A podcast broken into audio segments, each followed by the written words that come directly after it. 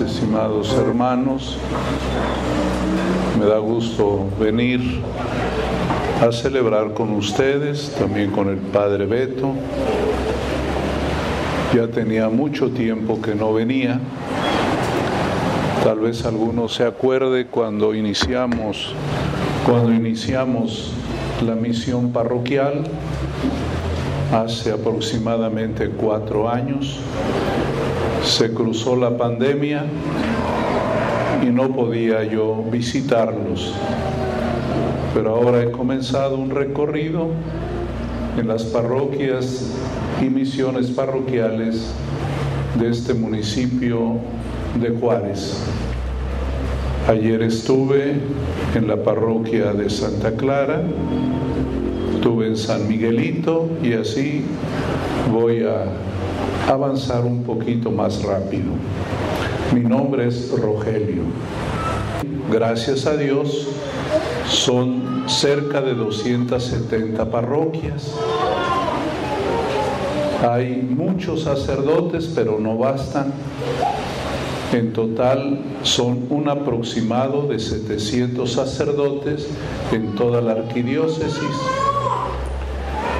Y el Papa me ha hecho un favor de que me ha concedido siete obispos auxiliares que por ahí los oyen y los ven, ¿verdad?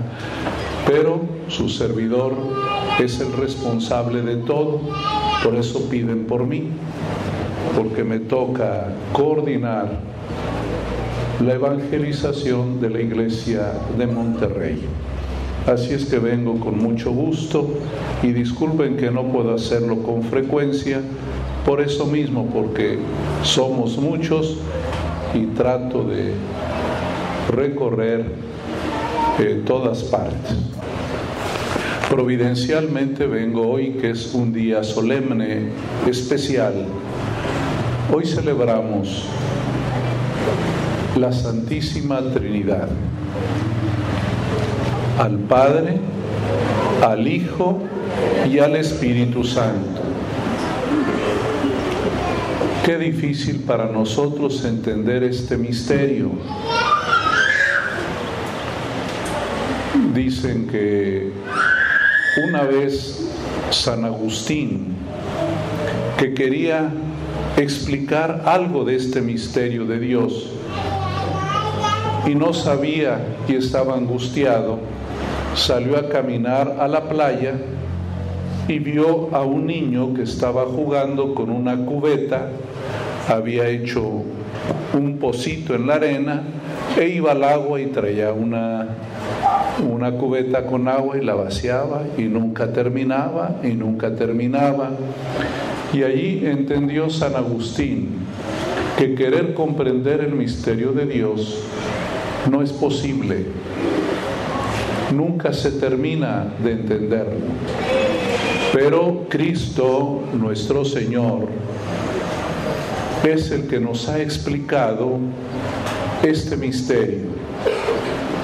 Ya Dios había hablado, como dice la carta a los hebreos, de muchos modos, pero los seres humanos somos socarrones para entender. Dios es muy claro, pero nosotros no queremos entender. Fíjense bien, a Moisés ya le había dicho el Señor, él mismo le dijo a Moisés, yo soy un Dios compasivo y clemente, paciente, misericordioso y fiel.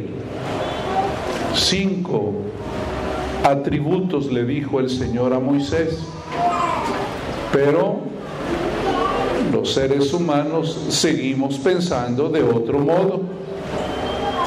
Pero Dios es compasivo y clemente, paciente, misericordioso y fiel. Voy a fijarme en uno de esos cinco atributos aplicados por Dios mismo. Clemente es una palabra que no usamos. Solamente alguien se puede llamar Clemente, pero ¿qué significa ser clemente? Significa ser dulce, amable, bondadoso. Así es Dios, dulce y bondadoso. El profeta Elías estaba una vez muy molesto porque le iba mal y le pidió a Dios que le revelara qué era lo que él quería. Y un día se va a un lugar cerca del mar y él quiere que Dios le manifieste que está enojado Dios también y dice, vino la tempestad, pero Dios no estaba ahí. Hubo truenos y Dios no estaba ahí. De repente llega una brisa suave y Elías comprende que allí está Dios, que en la brisa suave está Dios, que Dios es lento a la ira rico en bondad. Eso es lo que nos revela nuestro Señor Jesucristo. Por eso Él dice, sean ustedes misericordiosos como mi Padre es misericordioso. Y dijo hoy en el Evangelio, mi Padre no me envió a condenar, me mandó a salvar. Cristo no vino a condenar a ninguno, vino a dar esperanza, inclusive aquel que más se aleja de Él, incluyendo aquel que se porta peor. Dios no vino a condenar, vino a dar una oportunidad a todos. Por eso el Evangelio es para todos. La iglesia es siempre de puertas abiertas. Aquí no les pidieron certificado de buena conducta para entrar a misa, ¿verdad? Espero que no hagan eso. No les, no les pidieron un certificado de buena conducta. Aquí todos venimos seamos buenos, medios buenos y muy malos, porque Cristo vino por todos, sin excepción. Pero nosotros a veces somos muy estrictos. Había un grupo en Israel en tiempos de Cristo que se les llamaba fariseos. Ellos querían que todo el mundo se portara bien, y cuando alguien no se portaba bien, lo descartaban. Y eso no le pareció a Jesús, porque Él vino a salvar, vino a estar con todos. Les cuento algo que ya he contado cuando fui arzobispo en Tuxtla Gutiérrez, Chiapas un padre encargado de la pastoral penitenciaria, los que van a los penales a evangelizar. Me dice, Padre Obispo, allá le dicen a uno Padre Obispo, Padre Obispo, quiero organizar un kilómetro de plata. Se usaba poner moneda tras moneda a ver si se juntaba un kilómetro. Dicen que en alguna ocasión, en algunos eventos, cuando se usaban mucho las monedas, lograron hacer el kilómetro. Pero ¿cuál fue la sorpresa? Que no llegó a un metro. Y me dice muy triste el padre, no más un metro. Le dije, tienes que entender que la gente culpa a los que están en la cárcel de los problemas que hay. La gente no los quiere. no te molestes, tenemos nosotros que seguir trabajando en favor de los que están en la cárcel. Nosotros sí sancionamos a la gente, nosotros somos más duros para juzgar, pero Cristo no vino a condenar.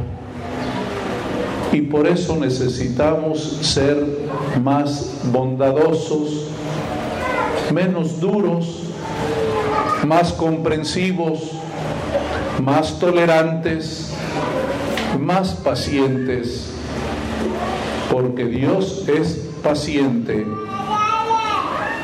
pero necesitamos pedirle a Dios esa bondad. Hoy decía en la segunda lectura el apóstol San Pablo, de los niños, ¿quién se fijó de qué, de qué libro o de qué carta del apóstol Pablo escuchamos? No, está difícil. Empieza con C, sigue una O, una R, una I. Corintios, ¿verdad? Corintios, ¿verdad? Dice el apóstol Pablo, anímense, estén alegres y salúdense. Fue la indicación que hoy nos hace Dios a través del apóstol. Salúdense. Parece algo tan simple, pero no lo hacemos.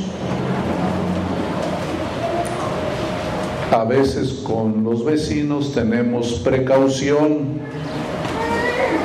No nos atrevemos ni a decirle buenos días, buenas tardes, porque a lo mejor si le digo buenos días me va a decir, ¿por qué buenos? Buenos días, ¿verdad? Salúdense. Esa es una de las señales de bondad.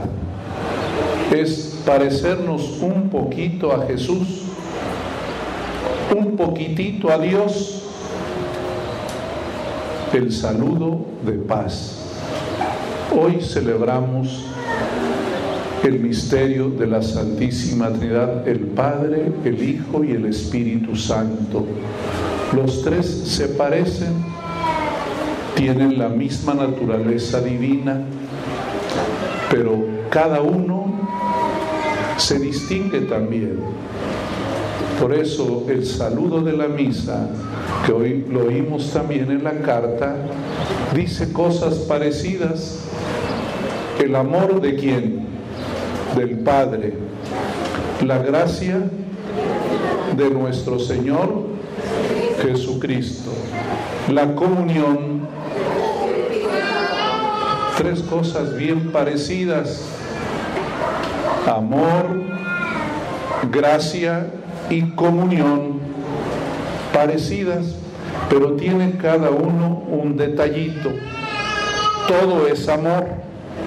El origen del amor es el Padre, pero el Hijo ama gratis. Por eso decimos la gracia de nuestro Señor Jesucristo. Él ama gratis y por eso lo vemos en la cruz. Yo no vine a condenar, vine a salvar. La gracia. Gratuito sin costo,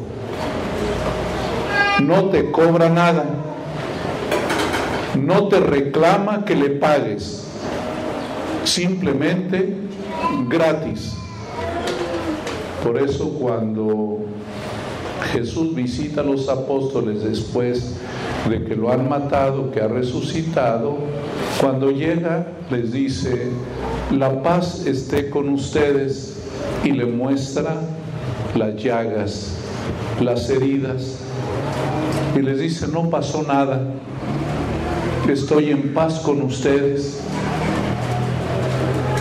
La gracia, gratuito, sin costo. El Espíritu Santo, la comunión, es decir, el poder estar juntos, la comunión. El Espíritu Santo es el que vino a unir a los creyentes, la comunión.